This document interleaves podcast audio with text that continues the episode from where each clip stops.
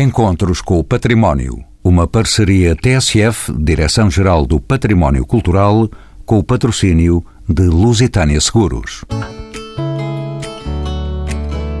Escritores a Norte, Vidas e Obra em Casa de Escritas surge como um projeto da Direção Regional de Cultura do Norte. Entre outros nomes, figuram os de Camilo Castelo Branco, Ferreira de Castro, Guerra Junqueiro, José Régio, Miguel Torga, Aquilino Ribeiro, Mário Cesarini e Essa de Queiroz. São nossos convidados José Manuel Oliveira, bibliotecário e museólogo e atualmente diretor da Casa Camilo em São Miguel de Seide, Vila Nova de Famalicão. Secundino Cunha é escritor e jornalista, é autor do livro Escritores a Norte, Vidas com Obra em Casa de Escritas. Mário Augusto, jornalista e produtor de nove documentários sobre cada um dos escritores que a RTP vai passar brevemente. E António Ponte, diretor regional de Cultura do Norte, a quem pergunto em que consiste este projeto de escritores a Norte. O projeto Escritas a Norte nasce no resultado de um trabalho com alguns anos já, que a Direção Regional da Cultura, ainda a Delegação da Cultura do Norte, iniciou na promoção das letras da região Norte e na promoção dos seus autores. Já há alguns anos, a antiga Delegação da Cultura do Norte, que entretanto foi integrada na Direção da Cultura, começou a publicar o projeto Viajar Com. Viajar Com é materializa-se através de um conjunto de roteiros de visitação ao território pela mão de algumas das figuras mais importantes da literatura portuguesa e que são do Norte de Portugal. O que nós procuramos encontrar aqui foi uma síntese num projeto único agregar vários escritores e criar escala a um projeto, isto é, fazer com que as pessoas tenham uma oferta, uma proposta de viajar pelo território integral da região norte através de algumas das suas figuras mais ilustres.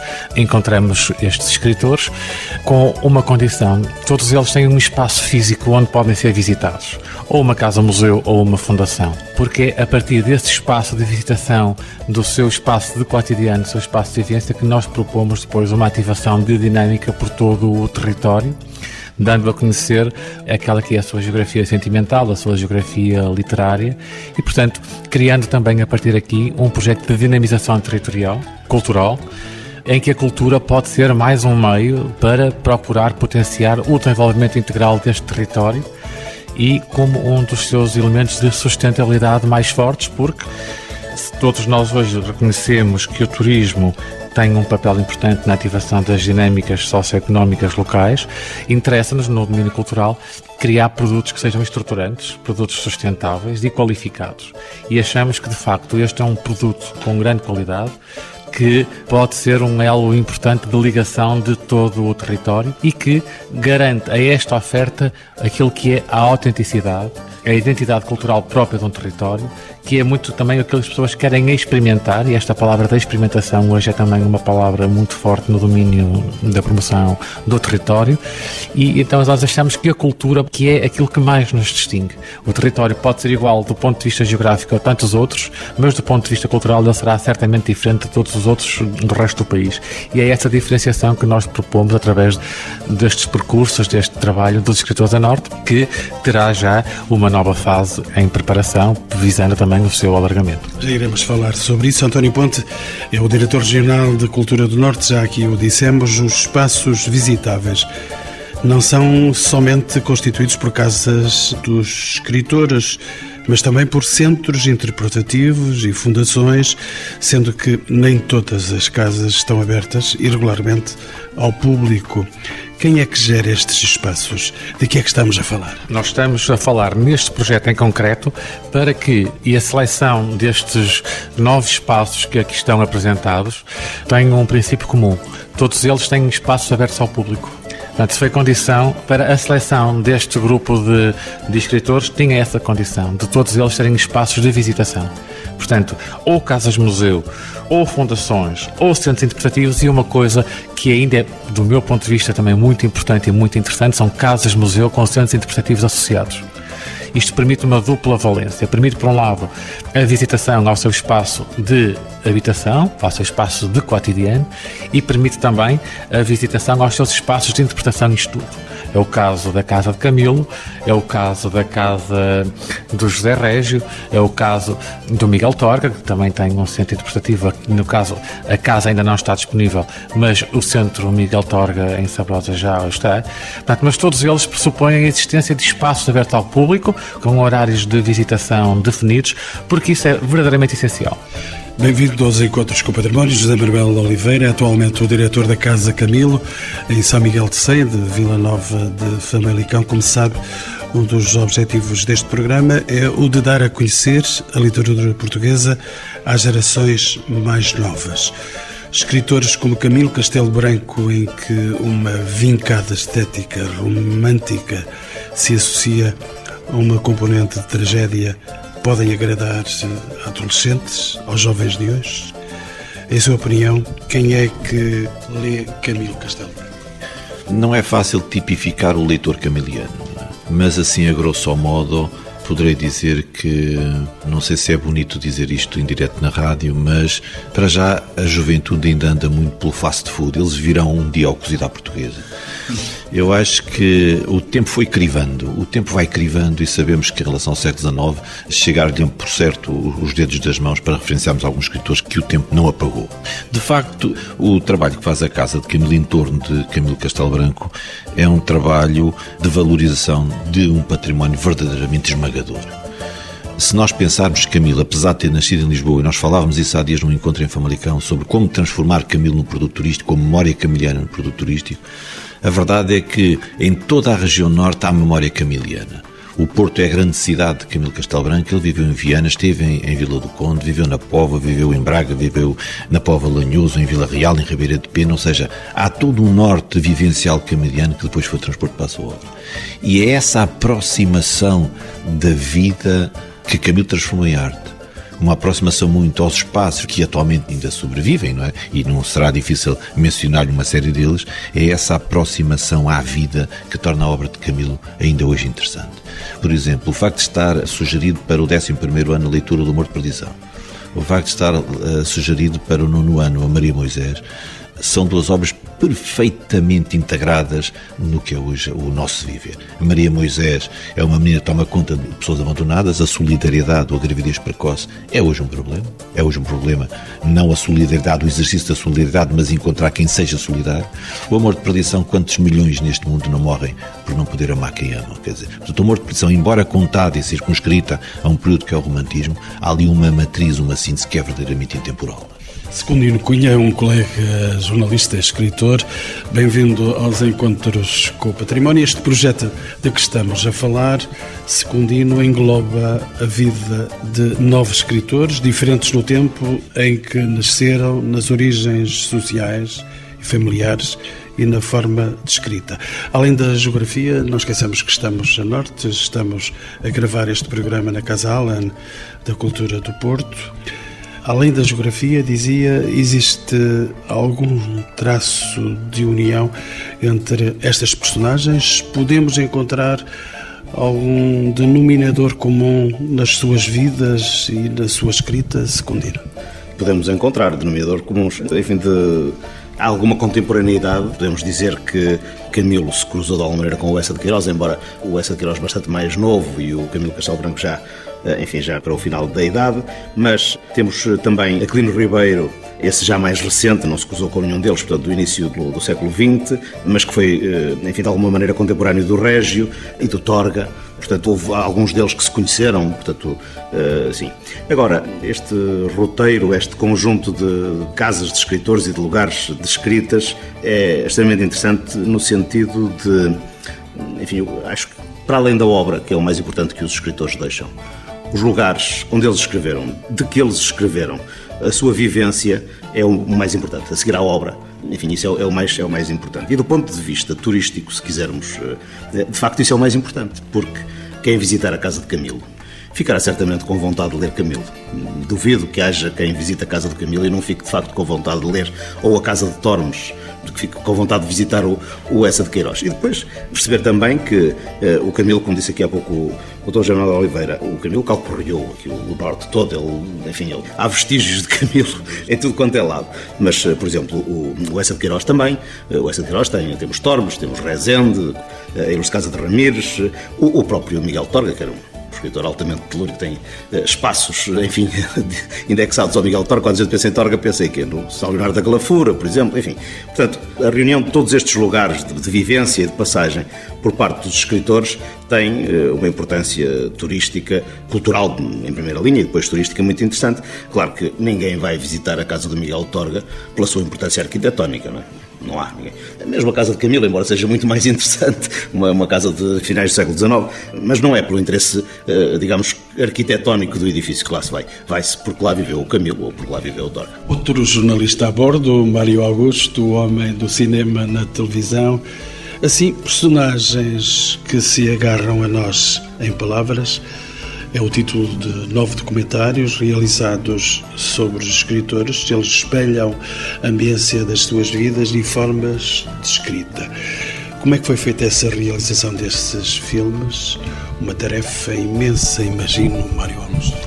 Desde logo, o projeto guarda em si um desafio muito grande, porque, por exemplo, em casos como o Cesarini, que está eh, não é propriamente a casa do escritor, mas é onde está todo o espólio do escritor. O desafio aqui é como é que tu exploras todo esse espaço, como é que dás a conhecer e despertas o interesse pelo autor a partir de um pequeno espaço que reúne esses elementos soltos que foram a vida do próprio escritor. Mas por outro lado, tens, eh, por exemplo, com o Camilo, onde há um espólio incrível que é imenso para tão pouco espaço de comentário, para tanto pouco espaço de, de divulgação através das imagens. Ou seja, o que estava aqui por trás deste projeto é quase que absorver desses espaços o despertar de uma visita, o despertar de um interesse e o despertar por aquele autor.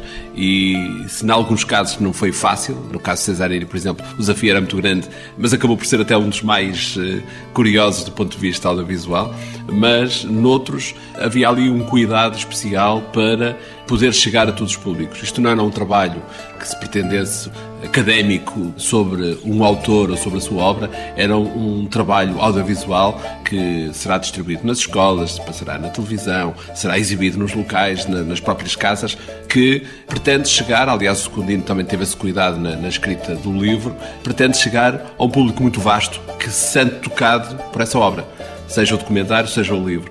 E de maneira que, ao descobrir essa, essa obra, fique curioso em descobrir mais sobre aquele autor. E se calhar outras coisas poderão ser feitas no futuro, sobre mais específicas sobre esta ou aquela obra, mas deixa que te diga, Manel, eu acho que seria quase que obrigatório alguns dos autores, e, e há um trabalho de, de, pesquisa muito grande e de apoio com as próprias casas, museus e com a Direção Regional de Cultura na preparação do, dos próprios guiões, seria obrigatório, por exemplo, numa altura em que agora tanto se discute o audiovisual português, a necessidade de fazer mais produção de ficção nacional, epá, devia ser quase obrigatório nós descobrirmos estes autores primeiro, adaptá-los ao audiovisual, porque, por exemplo, o Camilo é extremamente pictográfico. Na, na, eh, há verdadeiros guiões na obra do Camilo, do Essa. O Essa era um guionista notável quando não havia sequer cinema, quando não se dava regras, os códigos narrativos para desenvolver a imagem eh, a partir da escrita não estavam sequer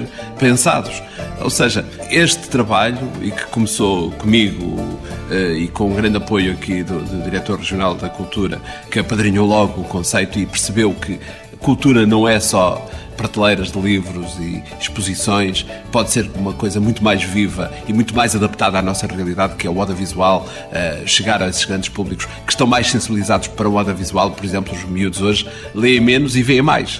Uh, então, por que não nós darmos aquilo que eles devem ler através daquilo que eles veem? E foi isso que esteve aqui um bocadinho por trás. Quando eu me envolvi no projeto, há muitos anos atrás, no Dor nos Caminhos da Literatura, e começou, sem, não estou aqui a dizer terei começado, terei sido eu a desenvolver o projeto, mas foi aqui um grupo de pessoas que eu, eu uma vez cruzei-me numa biblioteca com o Douro nos caminhos, com a, o Viajar Com, e disse, pá, isto aqui é potencialmente isto é audiovisual. E, e meti pés ao caminho, fui falar com a Direção Regional de Cultura, disse, não querem fazer disto um projeto de documentários.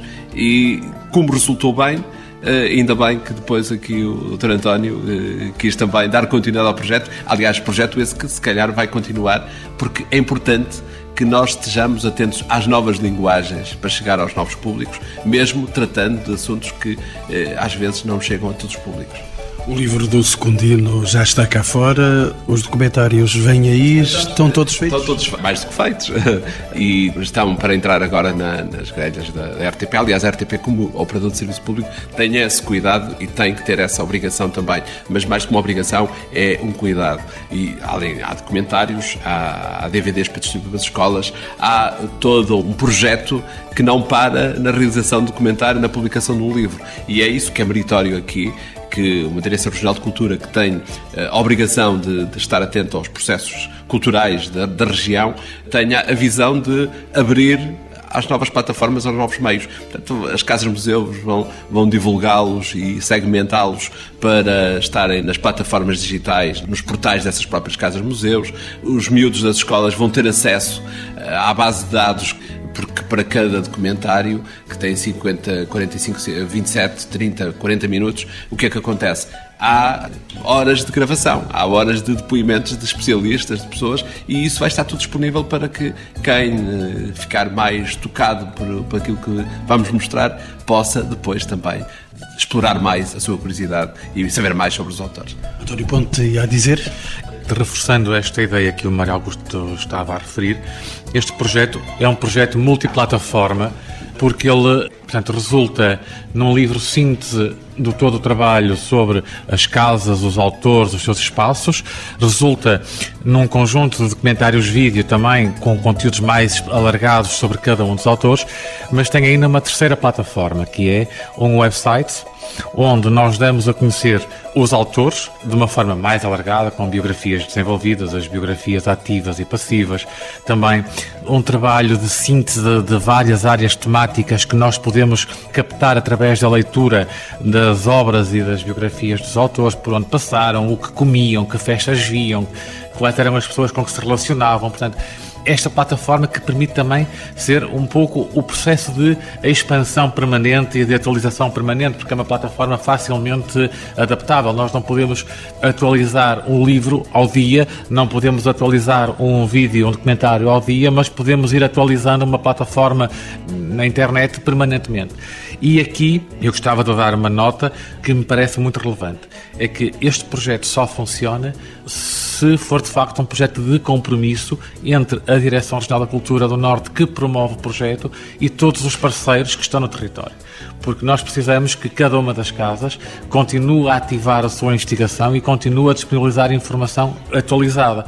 Porque se o website não sofrer atualizações, não sofrer acréscimos de informação, ele também rapidamente cai num sistema de esquecimento, não é? E, portanto, este compromisso nós temos vindo a tentar uh, e temos previsto para breve também reuniões periódicas com os parceiros, para criar este estímulo de, de recriação e de renovação.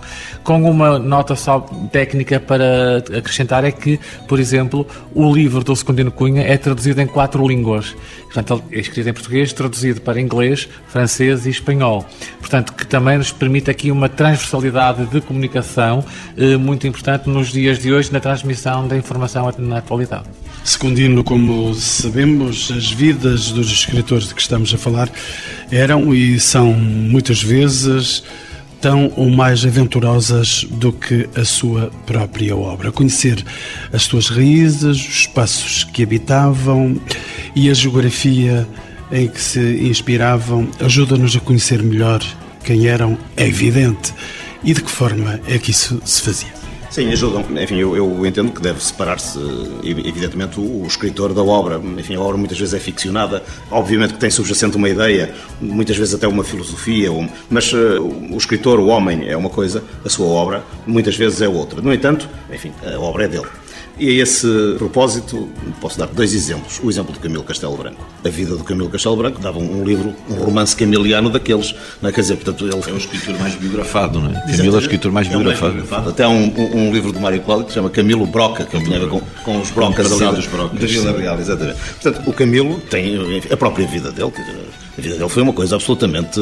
E ele dizia que era um indivíduo sem grande imaginação, porque só escrevia sobre coisas reais. Imagina se ele tivesse imaginação. imaginação. Tenho memória do que vivi, do que experimentei, não é? Exatamente, se ele tivesse imaginação, tinha escrito 500 romances. Pronto. E depois temos o caso, por exemplo, do Mário Cesarini de Vasconcelos, que, cuja vida também dava um filme. um filme e um grande livro. Agora, eu por acaso, em relação ao Cesarino de Vasconcelos, se me permite, gostava de dizer uma coisa. O Mário Augusto há pouco falou do desafio que foi fazer esta adaptação do Mário Cesarini ao norte do país. O Mário Cesarini nunca viveu no norte do país. O Mário Cesarini viveu em Lisboa. E porquê que o Mário Cesarini integra... Também viveu em Timor. Também viveu em Timor, é verdade. Como é que integra uma, um projeto chamado Escritores a Norte? Porque o, a memória do Mário Cesarini repousa no Norte. Essas duas vidas dos escritores, não é? Aquela enfim, física, essa foi em Lisboa, mas a outra uh, reside em Vila Nova de Famalicão, na Fundação Cupertino de Miranda. E depois, não é uma casa, não é a casa dele. O espólio dele está na Fundação Cupertino de Miranda. Eu, como sei pouco destas coisas, tive de ler bastante e procurar bastante para fazer um texto, enfim, dentro do. que não desmereça. E, Trabalhos de casa, claro. Trabalhos de casa, pois, exatamente, muitos. E então encontrei aqui uma, enfim, de alguma maneira, uma solução, penso eu, para resolver este problema do Cesarini, que foi ter descoberto, creio que num documentário, lá está a importância dos documentários, que ele não gostava de poetas de trazer por casa e disse mesmo que nunca tinha escrito um poema em casa. Ora, se um poeta nunca escreveu um poema em casa, não precisa de casa. Pronto, é, é essa a questão. Mário Augusto, espero que não se tenha esquecido da Câmara. Num tempo em que a imagem domina a comunicação, os hábitos de leitura, sobretudo quando se reportam a tempos e vivências tão distantes da atualidade, parecem ainda mais difíceis de adquirir. A construção do site, os documentários, o recurso às novas tecnologias podem realmente atrair mais leitores. De que modo, Mário Augusto? Desde logo, como dizia aqui o Dr. António, há neste conceito de multiplataforma, desde o livro, o documentário, o site, as próprias casas-museu vivas, permitem fazer uma rede eh, de, se não toca de uma maneira, há de tocar de outra. Se alguém, por exemplo, os miúdos estão a fazer um trabalho para a escola sobre Cesarini. Aliás, hoje o Dr. Google é, é a grande fonte de informação para quase toda a gente, muito particularmente para os miúdos quando fazem os seus trabalhos de casa, vão lá buscar as, as informações boas e más. O que é certo é que, eh, se de alguma maneira, ao fazerem essa pesquisa, por exemplo, encontram no YouTube um documentário sobre o Cesarini e ele é apelativo para ver e agarram-os logo à primeira imagem e aquilo tem uma narrativa que quase cinematográfica, lá está o cinema sempre, quase cinematográfica para nos levar falar e eles ficam ali os 25 minutos, os 30 minutos, os 35 minutos. É pá, olha, já aprendi umas coisas. E depois, no final, tenho um link para poder ir ao site e perceber qual é o espaço geográfico daquele autor, por onde é que ele andou, de que maneira é que se inspirou para descobrir. Aliás, o Secundino dizia em relação ao Cesarini, mas será um dos casos únicos, eh, neste projeto pelo menos é seguramente um caso único, porque depois todos os outros autores, todos os outros escritores tratados neste projeto, quase que vivem como fantasmas naquelas casas que nós podemos visitar. Nós formos à casa de Camilo, não tenho um interesse arquitetónico por aí além, mas nós respiramos Camilo lá dentro. Nós sentimos que. E aquela sensação que nós temos é quase como. Eu peço desculpa, mas eu tenho que puxar sempre para o meu lado do cinema. Eu, a primeira vez que fui a Hollywood, chegar ali e ver aquelas letras lá na montanha, disse: eu estou no sítio onde eles andaram, onde eles estão. E estar numa casa-museu e respirar o, o ar refeito onde eles respiraram, ter os cheiros que eles tiveram. Ou seja, quase nos sentimos, de certa maneira, tocados pela arte daquele autor. Por exemplo, o Aquilino é também um caso fantástico. Aquela casa está cheia de Aquilino, nós sentimos-lo ali dentro. Ele já não está cá, mas anda por ali alguma coisa dele. E é esse, e é o que está por trás dessa, dessa intenção que nos fez eh, desenvolver o projeto. O código narrativo deste projeto passa por essa multiplataforma para chegar a mais públicos. E se de uma maneira ou de outra, nós conseguirmos despertar o interesse pelo audiovisual, pelo site, enfim, pelo pequeno pormenor que alguém diz, olha, vou descobrir mais sobre este autor. já está ganho o projeto. Já estamos a descobrir mais alguém. Aliás, se pelo projeto, quando passar na RTP, alguém for à casa de Camilo e diz, olha, eu vim cá porque vi outro dia uma coisa na televisão e queria descobrir mais. Zé Oliveira vai ficar certamente agradado porque alguém se sentiu tocado por aquilo que viram. Não é, de novo, repito, não é um projeto académico, não é uma, um estudo aprofundado sobre aquele autor, é o despertar de alguma coisa sobre aquele autor, sobre aquela obra. E, como dizia o Godard, o filme não é mais do que uma história com princípio, meio e fim, não necessariamente por essa ordem, como ele dizia. E o que nós tentamos fazer é um pequeno filme sobre cada um dos autores, sobre a casa que, onde ele viveu e onde ele escreveu a sua obra. José Manuel Oliveira, e a dizer também? Eu ia dizer que isto está a dizer o Mar Augusto é uma verdade. As casas de escritores têm aquela dimensão de uma vida vivida. É? E no caso de Camilo, ainda mais, viveu ali, escreveu ali matou-se ali. Portanto, poucas casas, deste conjunto é a única casa em que se deu isso. Mas há aqui outras dimensões nas casas que todos os dias levam ao conhecimento dos autores. Portanto, há públicos que vão desde os 3 anos aos 104, que foi o visitante com mais idade, foi Manuel de Oliveira.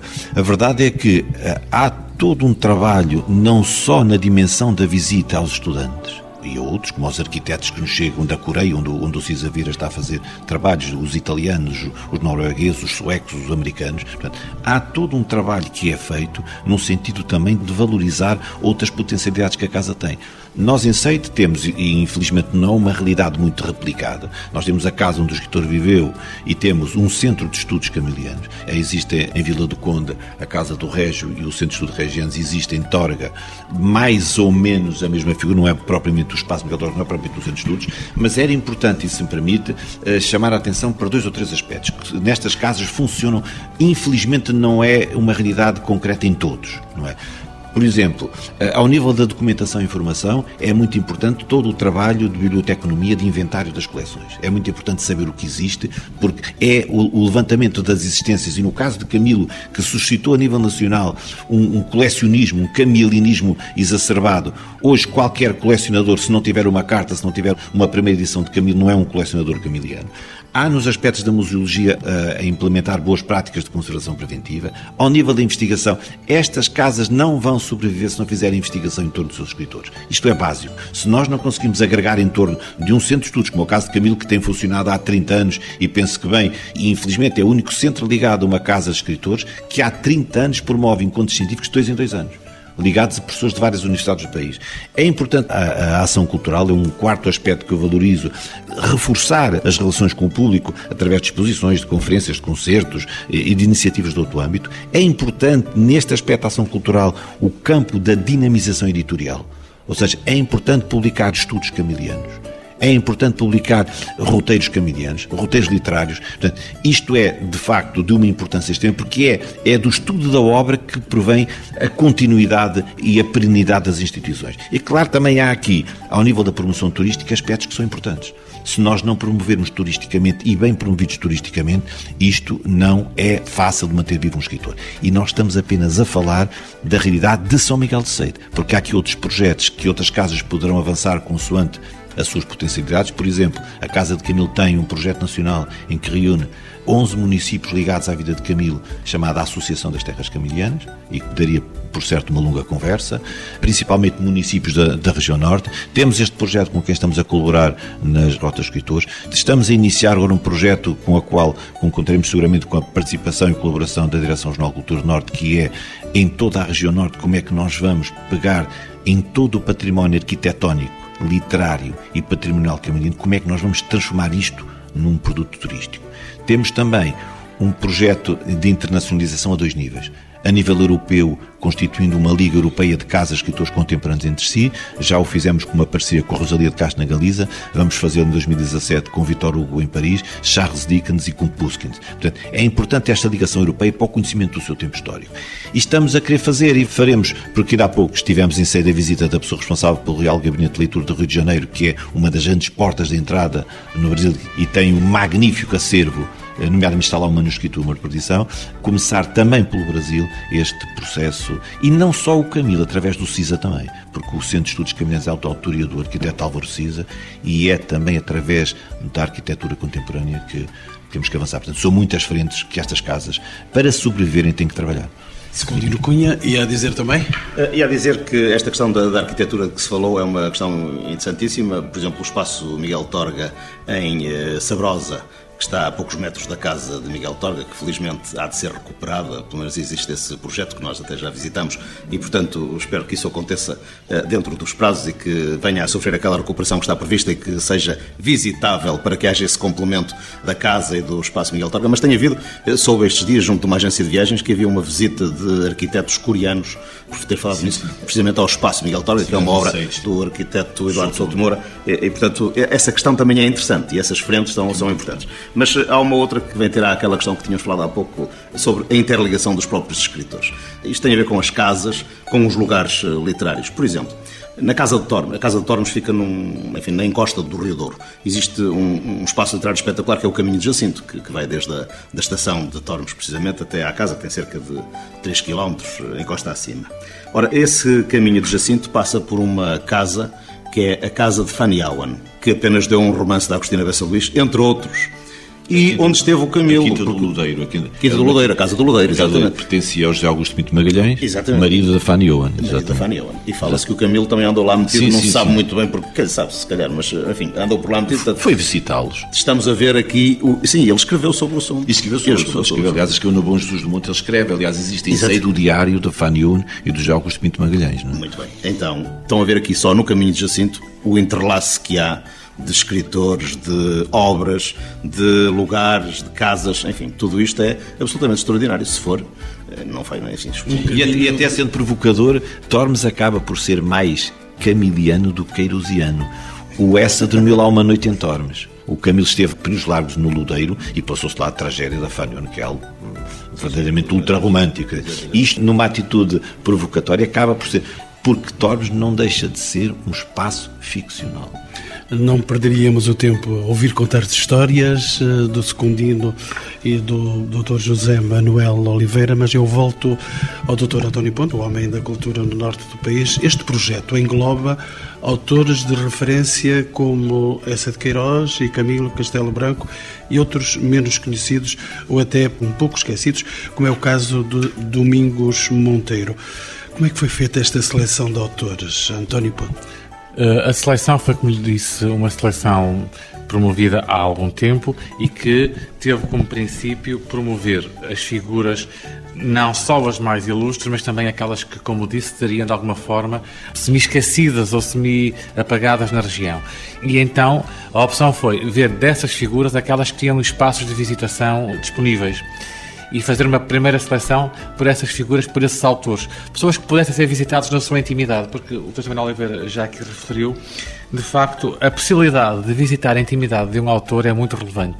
É muito relevante para se poder perceber a sua vida mas é determinante também para se perceber a sua maneira de pensar e a sua maneira de trabalhar e, e muita da sua obra. Eu tenho também algum trabalho feito nesta área e, de facto, aquilo que nós conseguimos ter de reação das pessoas quando visitam um espaço de habitação é de veras interessante. As pessoas dizem, agora eu percebo porque é que ele escreve assim, agora eu percebo porque é que ele pensa daquela forma. E há espaços que são, que são absolutamente essenciais para que se perceba a obra de alguns autores. Camilo pela minha proximidade de trabalho, a casa do José Reis em Vila de Conde é verdadeiramente essencial para se perceber a figura e a sua personalidade. E o trabalho que lá vem sendo desenvolvido também, por um lado, promover a figura, promover a investigação, toda esta dimensão que o Manuel Oliveira falou agora de investigação, ligação às universidades, ligação às comunidades, ligação às escolas, é de todo determinante, porque muitos destes autores, de facto, não estão integrados nos currículos escolares nacionais, por várias razões, e nós estamos aqui para as discutir neste momento, mas se cada uma das escolas nas suas localidades levar os seus alunos a visitar esses espaços que se reportam ao seu território, certamente se começam a criar sementes para que estes autores se tornem mais conhecidos e mais divulgados. E Mário Augusto?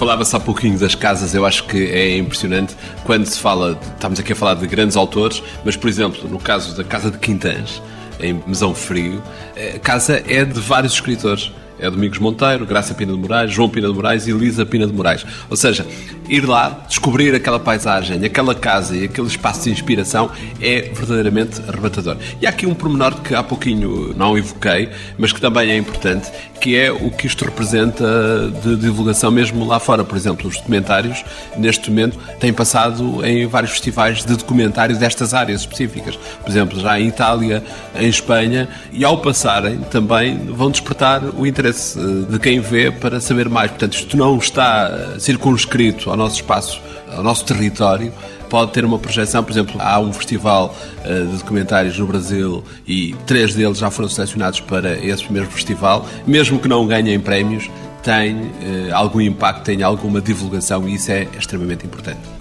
Secundino, ias dizer também? Eu ia dizer que é absolutamente louvável todo o trabalho que tem sido feito pela Direção Regional de Cultura na valorização das casas de escritores. Eu refiro mais casas porque, enfim, desde há alguns anos que tenho enfim, feito algum trabalho nesta área, juntamente com o colega José Manuel Costa, que é da editora Opera Omnia, temos editado alguns livros que se chamam precisamente Casas de Escritores no Norte, no Douro e no Alentejo. Ainda só vamos aí, tencionamos percorrer o país, mas falta tempo. E então as casas têm uma grande importância, como há pouco falámos, para conhecermos os autores. Os próprios autores muitas vezes falavam sobre as casas, sobre as suas casas. E há muitas obras, eh, algumas delas de grande que têm a ver com as casas. A Casa Grande de Romariguens, do Clino Ribeiro, ou a Ilustre Casa de Ramires, do Essa de Queiroz, ou a Velha Casa, do José Régio. Aliás, há uma história muito engraçada, se me permite, eh, sobre esta da Velha Casa. O José Régio, eh, enfim, ficou para a história da nossa literatura muito mais como poeta do que como romancista, não é como se sabe. Mas tinha grande caneta, então resolveu fazer um romance, enfim, de, de grande dimensão. E então já ia no quarto volume e enviou ao Tomás de Figueiredo, que é um escritor de Arcos de Alves, que também é uma, uma grande referência. É, exatamente. E enviou-lhe um exemplar, enfim, eles correspondiam-se, e o Tomás de Figueiredo respondeu-lhe e perguntou-lhe: Ó oh, Régio, então a velha casa ou não casa? enfim, é apenas um apontamento. Mas as, as casas, né, enfim, as casas são importantes deste, e são sobretudo e são fundamentais para esta criação de roteiro e criação de, enfim, de ponto de partida para o restante que são os lugares dos escritores. Doutor António Ponte, é possível replicar esta iniciativa noutras latitudes geográficas, noutros sítios do país? Eu penso que isso dependerá das estruturas regionais de cada área, naturalmente, que não têm de ser obrigatoriamente públicas, podem ser outro tipo de entidades que se organizam nesse sentido. Posso lhe dizer é que na região norte é nossa intenção alargar este projeto a outras casas, a outros espaços de escritores e foi muito significativo um convite que tivemos já há algum tempo e que já resultou num trabalho também que temos vindo a desenvolver com a Junta da Galiza. Este projeto acaba por ser de alguma forma internacionalizado através de uma parceria que a Direção-Geral da Cultura do Norte tem já com a Direção de Serviços Culturais e das Bibliotecas da Junta da Galiza. Porque nos permite esta economia de escala, este alargamento do perímetro geográfico, associando os autores da região norte com os autores galegos, portanto, e cruzando e fazendo circular as pessoas por toda esta euro-região. E, para além de, de, promover escritores, estes escritores, que são escritores já consagrados, têm-nos permitido outra coisa. Foi lançar um prémio literário para jovens escritores, que já teve dois vencedores. Ano passado, uma autora galega, este ano, um autor eh, português. Permite também promover, como lhe digo, a cultura e o património nos dois lados da fronteira, porque temos levado exposições da Direção-Geral da Cultura à Galiza e temos recebido exposições da Galiza na região norte. Portanto, este é um tipo de projeto que é sempre replicável, porque o que está aqui em causa é a criação de estruturas de investigação que depois são materializadas num conjunto de suportes diferenciados. E, portanto, todas as regiões do nosso país terão certamente os seus autores, as suas personalidades que poderão merecer este destaque.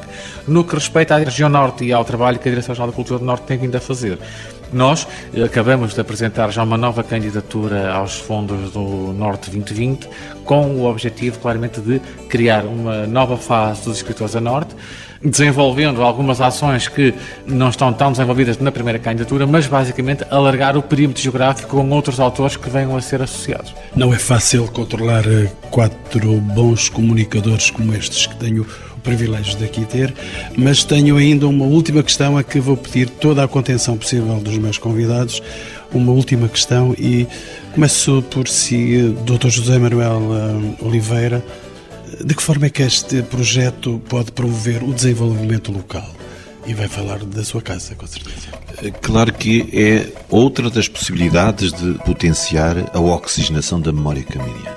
De facto, há outros projetos. Este é um projeto extremamente importante porque é transversal a outros escritores e coloca, digamos assim, no mesmo barco, fez embarcar um conjunto de escritores e outros se associarão. Permita-me dizer que, isto rematando, o seguinte: este trabalho que é feito todos os dias, sacerdotalmente, em todas estas casas de escritores, é um trabalho que anda, como dizia o Secundino, em torno de uma vida que fez uma obra, uma obra que fala de vidas. E o grande desafio que nos é colocado é como é que nós transformamos toda a informação que existe sobre esse escritor ou sobre esses escritores, cada um defenderá a sua dama naturalmente, como é que nós transformamos toda a informação que existe sobre esse escritor numa sociedade em que a quantidade de informação é esmagadora e triturante, nós transformamos esta informação em conhecimento junto do público. Esse é, de facto, o grande desafio. Doutor António Ponte, uma última palavra sua. Bom, primeiro para lhe agradecer, para vos agradecer a atenção que deram a este projeto através da integração no vosso plano de programação. E dizer-lhe que, de facto, em resposta também a esta última questão que colocou, lhe posso dizer que eu acho que este projeto, pela aquilo coisa que nós chamamos a economia de escala, a criação de uma rede de programação, a criação de uma rede de visitação, é, por um lado, um projeto de dinâmica cultural efetiva, porque o que nós estamos aqui a promover são cultura e culturas e valores da cultura, e pôr a cultura, de facto, ao serviço de uma dinamização, de um conhecimento da região, suscitando a visita aos diferentes locais a partir de motivos culturais, de identidade e de memória. As últimas palavras para os dois jornalistas aqui presentes, Secundino Cunha, para que público esta iniciativa? Esta iniciativa é para toda a gente, obviamente muito direcionada para as escolas, para o público que começa agora a ler, para que venha a dar leitor Uh, mas uh, é para toda a gente, enfim, toda a gente que gosta de cultura e que gosta de escritores. Eu acho que um grande desafio que tem este projeto e que tem estas casas de escritores é chegar a, mensagem e, dar conta da sua existência nas universidades europeias, nas, uh, enfim, nas grandes estruturas da cultura europeia. Nós vamos a Paris, visitamos a casa do Vitor Hugo e pensamos cá com os nossos botões. Nós temos lá coisa que vale a pena em relação a isto. É, o Essa de Queiroz visitou a casa do Vitor Hugo, aliás, quando lá vamos também podemos pensar no Essa, não é? Não, mas quer dizer, eh, nós vamos lá e visitamos, portanto, fazer com que da Europa venham cá e visitem. E visitem os nossos botões. Mário Augusto, de que forma é que pode este projeto promover o desenvolvimento local? É assim, desde logo há aqui um, um problema numa altura em que o audiovisual, as televisões e as grandes plataformas de divulgação de documentários e de projetos de imagem estão muito viradas para outro tipo de produtos. Não é fácil colocar, por exemplo, isto em espaços, em horários nobres de divulgação mais massificada. Mas isso também, por um lado, não é mau porque eh, nos permite descobrir, eh, sermos surpreendidos, às vezes, no zapping por este ou aquele produto. Olha que não me tinha percebido deste ou daquele documentário. E nesse aspecto, e aqui falo também pela RTP, nesse aspecto, o serviço público é isto também. É este casamento permanente entre entidades públicas, Direção Regional da Cultura, que abraçou o projeto desde a primeira hora, envolvimento com as casas-museus, ou seja, nós, no fundo, estamos a contribuir para um projeto que pode ser quase um projeto piloto de divulgação de cultura, de literatura e de grandes nomes que fazem parte da nossa cultura. E isso deveria ser quase que obrigatório todos os anos fosse fazer uma série de comentários, fosse fazer livros, fosse organizar nas casas-museus grandes eventos. Se calhar este é o primeiro passo de uma coisa que pode ser diferente e pode ser diferenciadora. E nesse aspecto, se calhar estamos todos, todos que estão presentes e todos aqueles que colaboraram neste projeto a fazer serviço público, porque isto não é um trabalho comercial, é um trabalho de paixão de todos aqueles que se envolveram, desde logo do promotor inicial, que é a Direção Regional de Cultura, e aqui, neste caso, o Dr. António.